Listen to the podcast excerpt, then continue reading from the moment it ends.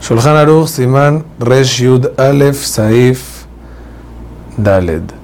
Dice el Shulchan Aruch. La fruta de las siete especies, tenemos que saber que son más importantes que el resto de las frutas, como estudiamos anteriormente, pero entre las frutas de Shivat Aminim también hay niveles de importancia. El Pasuk dice, Eretz Seora, Gefen Tenabe Rimon, Eretz Zet Shemen Udvash.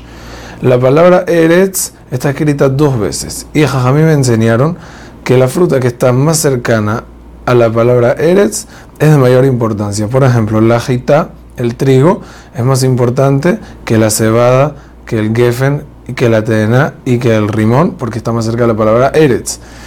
Y asimismo, la aceituna es más importante que el resto de, de las que dijimos anteriormente, menos la jita, porque está más cerca a la segunda palabra Eretz. O sea, estando más cerca de Eretz es más importante. Si están a la misma distancia, por ejemplo, Jita está pegada al primer Eretz y aceituna está pegada al primer Eretz.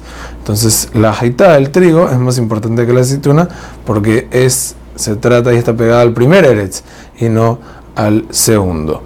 Entonces, y según esa, ese nivel de importancia que estamos definiendo, es la verajá es sobre lo que vamos a hacer verajá primero. Por ejemplo, si tengo dátiles y tengo aceitunas, la aceituna está más cerca a la palabra Eretz, entonces voy a decir verajá por las aceitunas y sacar y dejo va al dátil a filus y el dátil es Javib, porque es más importante y vamos como la opinión de Saif Aleph que Shivata Minim le gana a Habib y no como el Rambam. Una fruta de las siete especies que no está madura al 100% pierde toda su prioridad.